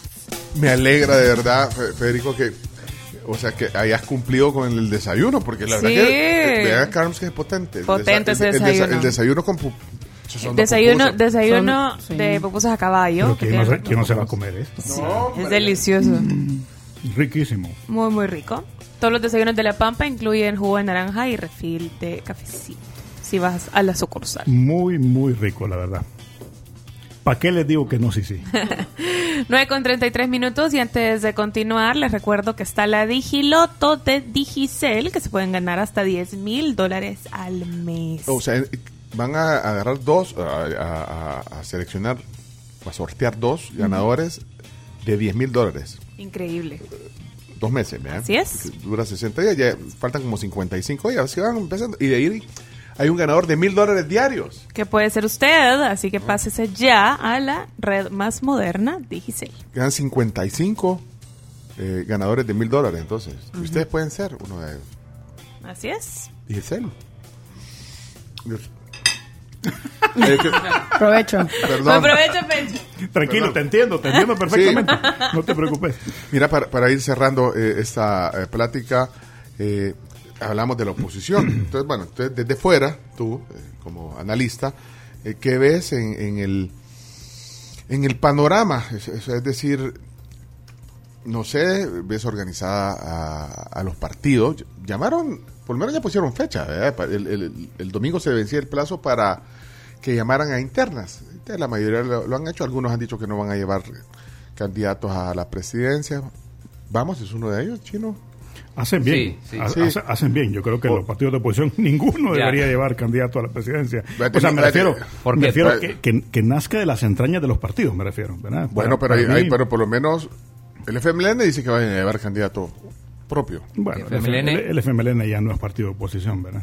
¿Y qué es? El partido es un partido que está en las manos de José Luis Merino. José Luis Merino es un es un aliado del presidente, o sea, no. Pero eh, no, los no, diputados no. pero si le- ¿El qué? Los diputados del F. Ah, no, bueno, ahí ahí puede haber matices, pero pero el partido ahora está en manos de un aliado del presidente Bukele. o sea, Bueno, no- empecemos por, por el FMLN, ya que lo mencionamos. 11 porque de junio las internas, por las dudas. el, el único que ha dicho, bueno, lo dijo aquí, por cierto, eh, entre otros lugares, el Chino Flores.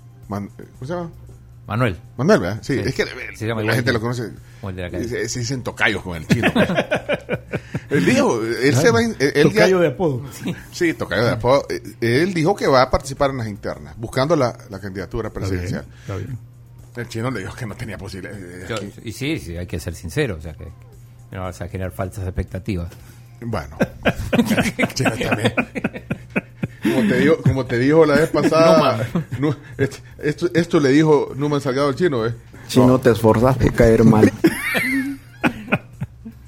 Bueno, pero volviendo a la, a la- a la- a la seriedad, entonces, bueno, el referente dice que va a ir único y el único, por lo menos que ha- públicamente ha dicho que se va a inscribir en, en la- en el proceso interno, es eh, Manuel Chino Flores.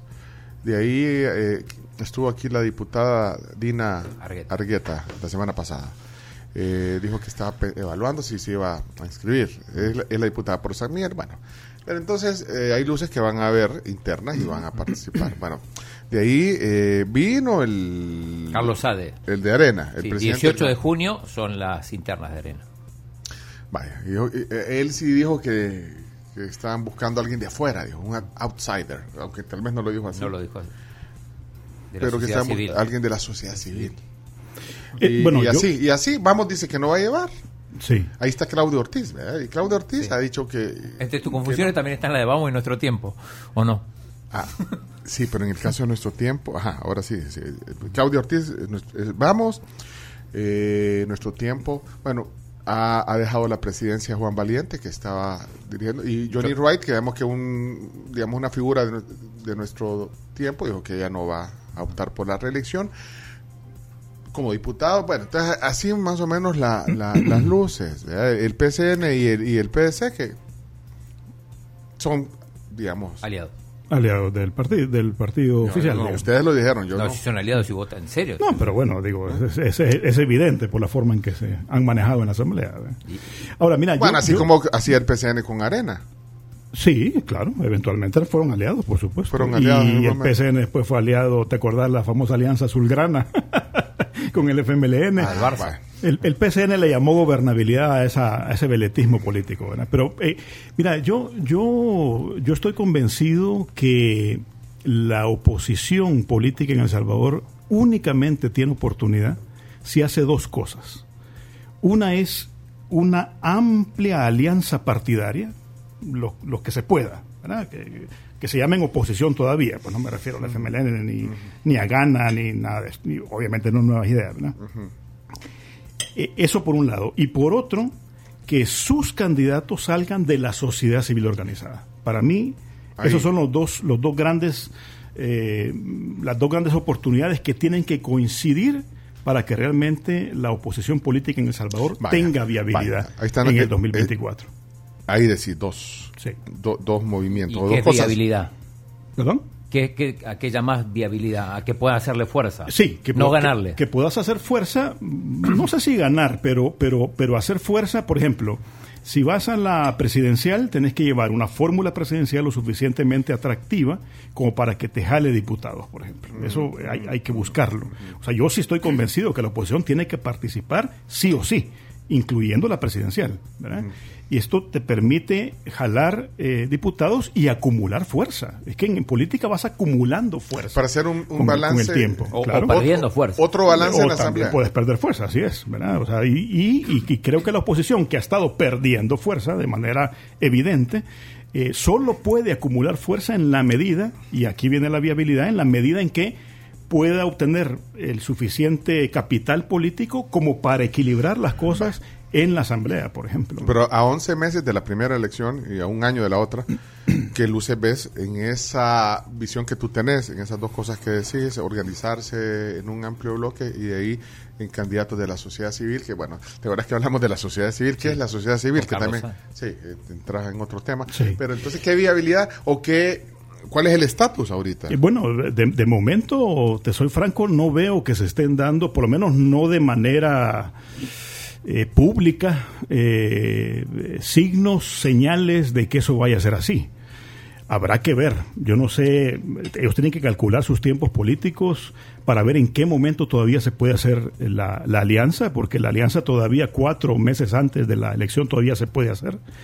Eh, habrá que ver si van por un mismo distintivo o bandera, en fin, tantas cosas que tienen que analizarse. Pero, ¿verdad? pero que tienen que analizarse, sí, que tienen. Pues sí, pero claro, quién, tienen que- tienen pero, que pero, pero claro. ¿de quién es, a quiénes ves? Digamos, ¿Quién es el impulsor? li- ajá, liderando esto. Bueno, miren, organicémonos. o sea, Eh, Sinceramente, no veo a nadie haciéndolo. y a vos no te de verdad, o sea, ya, ya aclaramos de, que, de lo de la candidatura. Que a lo De mejor verdad, lo llamaron pero bueno, pero, de vos, verdad, pero de vos, te, vos te consideras sociedad civil. Sí, sí, claro, claro, soy parte de la sociedad civil, porque no soy ni militar, no soy ni partidario Ciudadano político, ni soy, un ni soy un funcionario de gobierno. Porque la sociedad civil no necesariamente tiene que estar adscrito a, un, a una organización, porque alguien decía, mire, sociedad civil No, no. son los sindicatos, sociedad civil Sí. son la gremia, sociedad civil son, pero no necesariamente puede ser un individuo, un individuo, Sí, puede ser, un, puede ser un individuo siempre y cuando tenga ciertas convicciones y quiera sacarlas adelante. Lo que pasa es que un solo individuo no puede hacer sociedad civil tampoco. Por eso ¿verdad? te lo preguntaba, porque eh, más allá de, de lo que aclaraste de las candidaturas y todo eso, que no es así, pero pero entonces tampoco has identificado a alguien que te ha dicho, mira, pues sí, la sociedad civil, vos, vos que sos crítico constructivo. No, ¿cómo dijiste que era? Crítico- Ciudadano Analista, crítico. Ciudadano ciudadano crítico. crítico crítico. constructivo. Sí, vaya, pero entonces tampoco preguntándote por, por si identificas liderazgo. Entonces, no, tampoco. Eh, Sí, o sea, eh, de- dentro de la sociedad civil sí, hay gente trabajando en eso. Yo conozco gente que está trabajando en eso. Eh, y, y me da la impresión que todavía hay ciertas aristas que tienen que irse limando como para que esto se entienda. Fíjate que a veces hay gente que piensa que, a ver, tú estás enfrentando un monstruo. Un monstruo que tiene mil cabezas, ¿verdad? Y con un poder comunicacional único en nuestra historia. Entonces, si vas a, enfrentarse, a enfrentarte con este monstruo, lo que tenés que hacer es, aparte de cabeza fría, estrategia, etcétera, necesitas acumular capital político. Y en esa acumulación de capital político necesitas forzosamente la sociedad civil, porque los partidos están totalmente... eh, les han quitado sus bases. El FMLN eh, es el caso más emblemático. Di- pero no, no, pero Dina dijo que en San Miguel ahí está la, la- organizado, es el territorio, que ellos son los que ellos... Yo, yo no, no- no- no te sé sé. decir cómo están Bueno, organizados no. los partidos. Lo que, sí, lo que sí te sé decir es que en este momento, para lograr esa acumulación, necesitas forzosamente a la sociedad civil. Y mucha de esa sociedad civil está organizada. Imagínate lo que está pasando ahora con las víctimas del régimen de excepción, el, mo- el MOVIR. ¿Qué, es- ¿Qué es el MOVIR? El MOVIR es un montón de gente que se ha sentido víctima del régimen de excepción porque han tenido preso a un familiar, las razones que sea, y que son inocentes además, y que eh, se han unido para, para resistir a esto. Esa es sociedad civil. Entonces, claro, la, la necesidad ha llevado a que cada uno de ellos individualmente diga, bueno, tenemos que acuerparnos. Ese tipo de cosas están pasando, desde luego que están pasando. Y así como el MOVIR, podríamos hablar de otro montón de movimientos. Pero esto tiene que ser amalgamado en la medida de las posibilidades, lo cual no indica, por cierto, que tenga que haber homogeneización del pensamiento. Esto se, se interpreta muy mal a veces, ¿verdad? Es decir, eh, yo, por ejemplo, si soy una persona que defiende la vida desde el momento de la concepción, eh, no significa que voy a ir a venderle mis eh, o negociar mis principios con una abortista. No, no se trata de eso. Pero si ambos coincidimos en que, en que tenemos que hacer algo con respecto a lo que ocurre en el país, hombre, podemos hundirnos coyunturalmente, ¿verdad? Y después cada uno va a seguir en su en su camino y peleándonos libremente, Vale, pero mira. necesitamos la libertad para pelearnos, si no, no, no hay manera. Federico, no me quedó claro eh, que no veía, digamos, eh, un impulsor, como decía el chino, o un liderazgo en esto, pero me acabas de decir que sí ve gente en la organización civil Sí, moviéndose ahí- ahí sí veo gente hacia, moviéndose. a- hacia ese, Sí. a ese sí, bloque. Sí, sí. Ah, bueno, sea, pero entonces, ¿qué? pero entonces no, pero entonces no te entendí. Sí, ¿Qué- o sea, moviéndose dentro de la sociedad civil para amalgamar a la sociedad civil. ¿Quiénes esas? ¿a Ah, hay, muchos nombres, pero no, lo- no los puedo decir públicamente porque no, No, no los quiero, sí, no, no, no, no quiero ponerlos en peligro, ¿verdad? Bueno, pero, Lo- lo- pero y- son visibles. Y fíjate, o sea, y- pero- y fíjate- peligro. y- y ojo, y ojo, fíjate, fíjate qué importante lo que acabo de, o sea, eh, es, es penoso que alguien tenga que decir esto al aire. que no Yo- los querés yo- poner en peligro. Aquí en El Salvador no debería de ser ningún problema el decir que hay gente haciendo resistencia al gobierno y decir sus nombres claramente. Ajá, ¿Verdad? porque te detuviste. Sí, me detuve porque lamentablemente eh, no podés quemar a esta gente porque les pueden caer encima. Qué, qué- qué- qué terrible a lo que hemos llegado. A mí eso sí realmente me preocupa. Y a vos no te pueden caer encima. Sí, Bueno, yo estoy hasta amenazado de, de ir a la cárcel. ¿verdad? A mí un, diputado me lo dijo claramente en la comisión de sobresueldo. ¿verdad? Claramente. ¿Cuál fue el diputado? No me acuerdo. Eh, Soriano. Ah, Él lo- me lo dijo William. claramente. Sí, claramente al final. Ah, ¿verdad? cierto. Eh, o, sea, eh, eh, o sea, es que las Ah, y vos- amenazas. vos, dijiste, las ojo, que amenazas- esto, que esto se puede ver después. Esto le va, le va a caer a ustedes también, le dijiste vos. Sí, sí, sí, yo le, yo le respondí. Eh, pero, pero, pero, pero de nuevo, o sea, ¿por qué hemos llegado a este nivel? Eh, ay, además me lo dijo por, por las columnas del periódico. O sea, me lo dijo claramente. Pues, mire, usted va a ir preso, pero por la crítica que le está haciendo el presidente, no por, no por este tema, ¿verdad? Porque en el tema es obvio que los dejé callados, pues no habían, no habían más que decir sobre el tema de sobresueldo. Sí, pero hay gente que sigue sacando eso. Ah, pues Sí, los, sí. los troles, no de sé. nuevo, de nuevo. mucha O a la gente que le queda esa percepción. O la, o la gente que le quedó esa percepción, exactamente. De los y yo a la gente... Ya lo explicaste a a he explicado Y, bueno, varias en la comisión. Y, y además en la- yo le digo a la gente, miren, ¿por qué no van a echarse las dos horas y véanlo? Tan simple como eso, es bien sencillo, ahí se pueden dar cuenta. Pero Pero en YouTube. entonces, eh, bueno, entonces eh, tenés que limitarte al decir. Ahora, pero si se van, si están organizando esto, cierto, por lo menos decir, son, son personajes visibles, digamos, en, Algun- en- en el algunos sí, algunos sí, otros no. Y ahí ¿verdad? hay eh, también, eh, no sé qué tan importante es el tema del, del, del dinero, el financiamiento para, para poder eh, echar a andar una organización. Y Sí. eh, yo no sé si hay gente que está dispuesta también. a- porque bueno, Sí, no, sí, no es no. secreto que los, eh, muchos empresarios Sí, de- del sí. país han, han apoyado a los partidos políticos Claro, claro, o a sí, movimientos no, no sociales. debería- eso no es un pecado, ¿verdad? O sea, eh, conseguir el financiamiento Y decirlo, y, decirlo es pecado, decir el, No, ¿y por qué? No debería de ser. Bueno, en teoría tenés que tenés que transparentar, ¿no? Bueno, en teoría, a, a mí me impresiona mucho cuando oigo, por ejemplo, a Eduardo Escobar de Acción Ciudadana diciendo que el partido oficial no les ha transparentado nada de cuál es su financiamiento, por ejemplo. Eso no debería de ser. ¿verdad? Mira, y esas mesas de Eduardo Escobar, ¿cómo se llama? Acción Ciudadana. Acción Ciudadana, sí. Es la organización de él. Por eso, pero ¿y esa sociedad civil?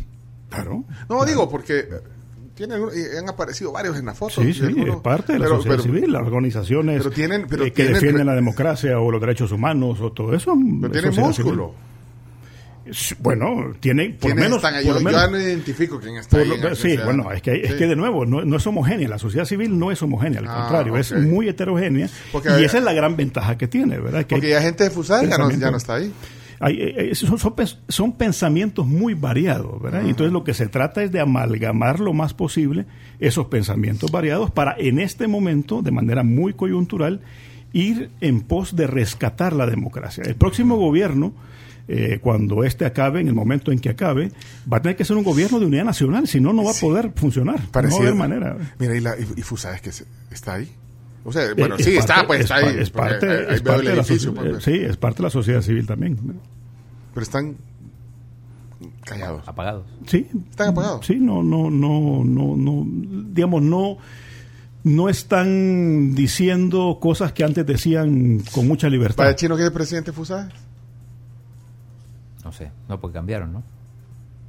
¿Vos sabés? No, entiendo que Yo no, tampoco sé entiendo, es. entiendo que no que hay. falta- no puede ser. Debe haber, debe haber alguien interinamente, por supuesto. No, pero es que será, no digo, lo sé. antes tenía protagonismo. O sea, te sabías quién era el presidente Claro, de Fusada. O el director claro. ejecutivo de Fusada. Claro. ¿Quiénes somos? Sí. Busca chino, pero te- des- no nos quedamos con esa duda. No sé, Federico no sabe y estamos. Pero te das cuenta, ese, ese tipo de cosas pasan. directiva. Ese tipo de cosas pasan ¿por qué? ¿Por? Porque lo que sentís en el, en, en el ambiente es miedo. Es miedo no, de hoy, decir, hoy- hoy ya no miedo te- de hoy ya- no tienen protagonismo porque ya pasó su tiempo. No, te bueno. pregunto, es, No. una pregunta, Sí, no, sí, no sí, me sí. vas a empezar. No, me vas a decir, no, no, Qué no. mala onda el pecho con, con Federico. con ¿Cómo ataca. Federico? No, te pego una pregunta. Sí, no, yo, Pero yo- no, o no es válida la pregunta. Sí, pues, pero yo creo que no es eso. Digamos, creo que, que lo que está a la base es como una reticencia a decir cosas, a salir públicamente, a decir lo que hay que decir. Ya, por ejemplo, no, en esta defensa de la Constitución, por ejemplo, es que todos los abogados deberían de decirlo, a menos los que estén pagados por ellos, por supuesto que no, ¿verdad? Pero todo abogado de la República que sepa lo mínimo de constitucionalismo sabe lo que, lo que estoy diciendo es cierto. No, no, hay, no hay manera, no hay manera de defender lo contrario. Ya van a decir que estoy hablando mal de Fusada. de Fusades, no, eh. No, Chino, no. Para director chino. ejecutivo, Javier Castro lo conocemos, vino aquí varias Sí, veces, pero él es sí, el sí. director ejecutivo. Sí. Ah, Javier. Ah, Javier Castro, sí, abogado. Es el director ejecutivo, sí. Sí. Invitémoslo un día. Javier ha estado. Ha estado acá en el programa, No, sí. y ha estado varias veces ahí en, el- en, en ese rol. bueno, no, no de director ejecutivo, sino que director de asuntos económicos o algo. Estaba ahí en eh, Secretario Ricardo Ávila Araujo, prosecretario Carlos Mauricio Guzmán Segovia, tesorero Alfredo Frech, protesorero Pedro González Paz. Y, y presidente, ¿no? Dice ahí. No hay presidente según la página oficial. Después de la renuncia de Claudio Maña, no, no, no hay, no, no hay presidente, ¿no? Dice miembro de la Junta Directiva. Está la foto, dice nombrado del periodo 21 Estás en la página de. De, De Fusades, sí, No, sí. pero no. Sería bueno que antes de hablar entre, entre en Wikipedia se dé una vueltita y vea de quién está hablando. Deja de confundir a la Sí. No, no, no. O sea, voy a las fuentes. O sea, esta, esta es la fuente, Fusades. Bueno, mira, ya, yo creo que ya estamos. Ya estamos eh, sobre tiempo. Ahí están diciendo. La, la, el rostro más visible de las gremiales es Leonor Selva, dice aquí Alberto. Bueno, la directora ejecutiva Directora en este ejecutiva. momento de, de. ANEP, sí. Y, y- y de vez en cuando sí la oigo, por lo menos en- en- entiendo que en redes sociales Sí. ha estado relativamente activa. Eh, en fin, y- es que yo creo que no deberían de renunciar a esa vocería, a esa capacidad de interlocución. ¿verdad? ¿Y, y coincidís que Claudia Ortiz es, es eh, la voz de la oposición, por lo menos en la Asamblea? En la Asamblea es una de las voces más sensatas que tiene la oposición, sin ninguna duda, sin ninguna duda. Visi- tiene, y visible tiene- también. Sí, sí, sí, visible y va a los medios de comunicación, no se queda callada, es valiente. O sea, yo creo que son características que, imagínate que tuvieras 14 diputados así. Bueno, a- a- habría mucha más bulla, ¿verdad? Pero, pero no, hay gente que... ¿Y ¿Quién es, la, la- y quién es el- la voz sensata o visible como en arena? En la asamblea, pues, en la asamblea. En la asamblea, bueno, de vez en cuando sale el, el jefe de fracción, Portillo Cuadra. sí, eh, es el único que veo, que veo Activo. más, digamos. ¿eh? Ujú. Es el único que veo Bueno. que de repente aparece y en fin. Mira, Eh, aquí hay un comentario que dice, eh, esto es en la 1 en los 70, esto ya es historia, porque en, en- Ah, claro, en el la, la Unión 71... Nacional Opositora, ¿Ya claro. habías nacido en el 71, sí? No, no, no. No había nacido en el 71. No, yo nací en el 74.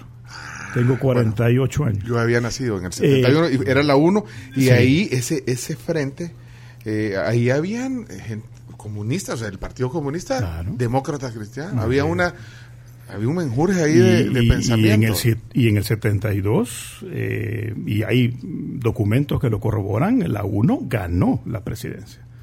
Otra cosa es que se la robaran, ¿verdad? Pero, pero la Ellos- 1 ganó. pero ahí se enfrentaron ese- al régimen militar. ¿verdad? Exactamente, y ese, y ese momento, ese fue el momento en el que apareció el liderazgo de José Napoleón Duarte, precisamente, que eventualmente se consolidó más adelante, ¿verdad? Sí, porque incluso pero eso le fíjate- costó hasta el exilio. Eh, Claro, y fíjate qué interesante, que esto fue lo que permitió esa acumulación de fuerzas que lamentablemente, ya a finales de los 70, una de esas fuerzas, o, varias de esas fuerzas, se fueron a la clandestinidad. Pero si eso hubiera continuado, probablemente se hubiera podido conformar un bloque político interesante. Y, y- y hay, haber que evitado, aprender, la, hay que aprender de la historia. haber evitado la guerra incluso. Es, pues, es posible. Posiblemente. Es posible, claro.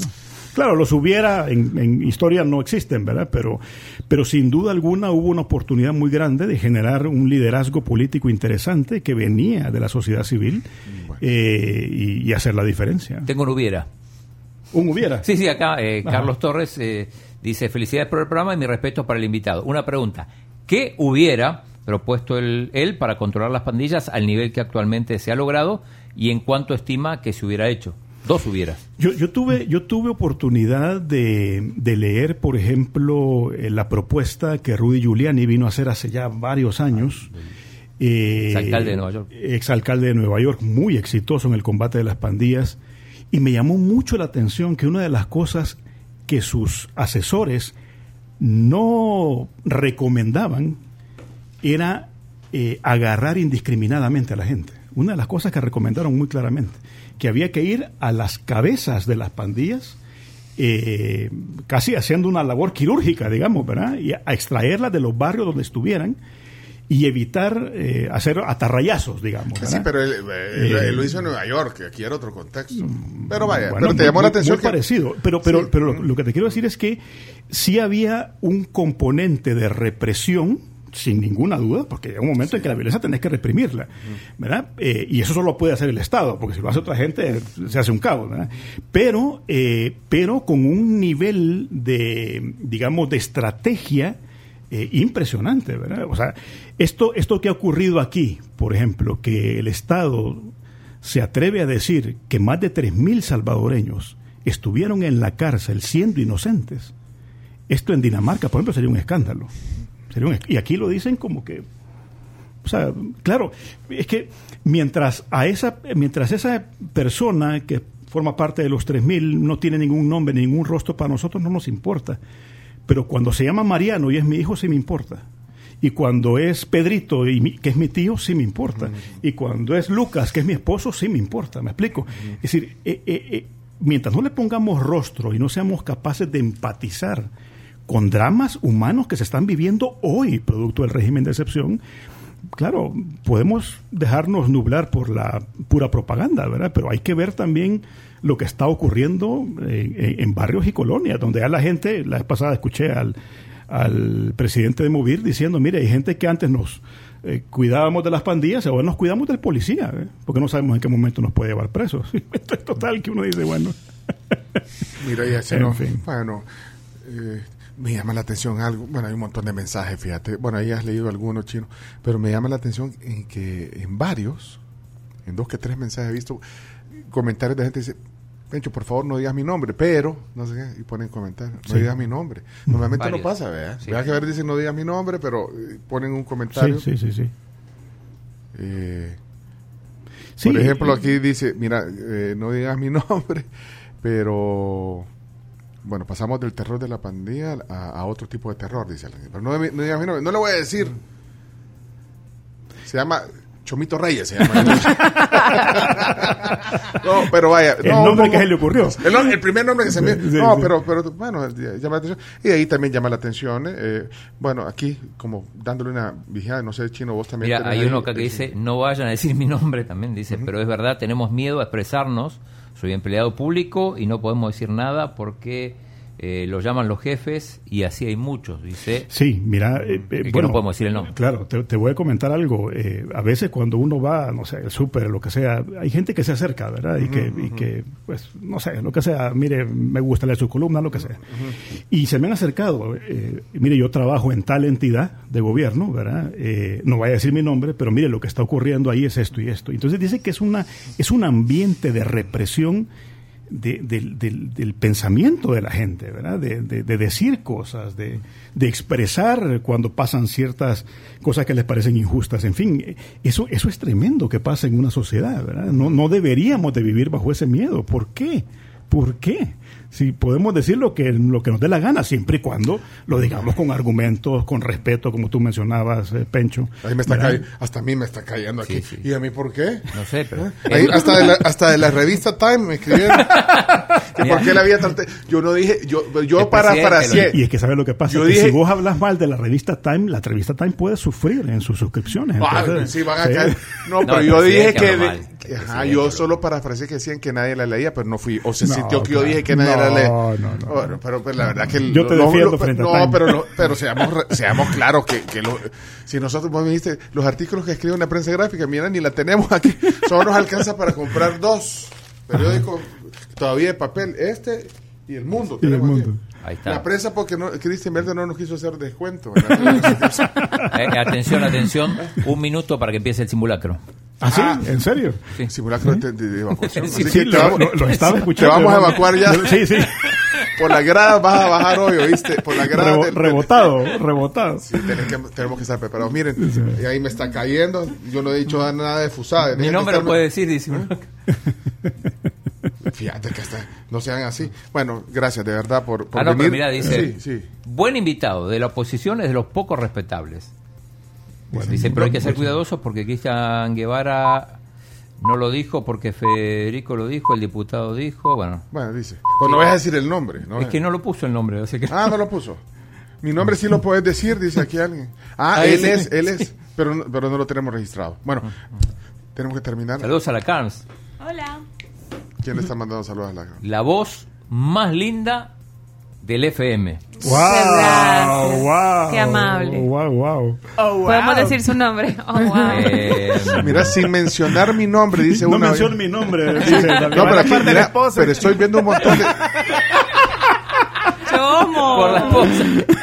Bueno, yo tengo que terminar. Pero no sabemos si era Son un las hombre. 10, ya terminó. Miren, ¿saben lo bueno de la tecnología y de este mundo eh, revolucionado de, de la comunicación digital? Esto estará en podcast. Si no lo vieron completa, podcast eh, al mediodía en las plataformas de la tribu. Federico, gracias por venir. Al contrario, De verdad. Pencho, un gusto, de Conversar verdad. nosotros. Camila, Cam, gusto, un eh, eh, eh, Claudio, el chino Martínez El y por chino. supuesto Chomito Reyes en los controles. Un, un gusto siempre estar con ustedes. ¿Cuándo, cuando hay eh, cambio de NANEP, dicen?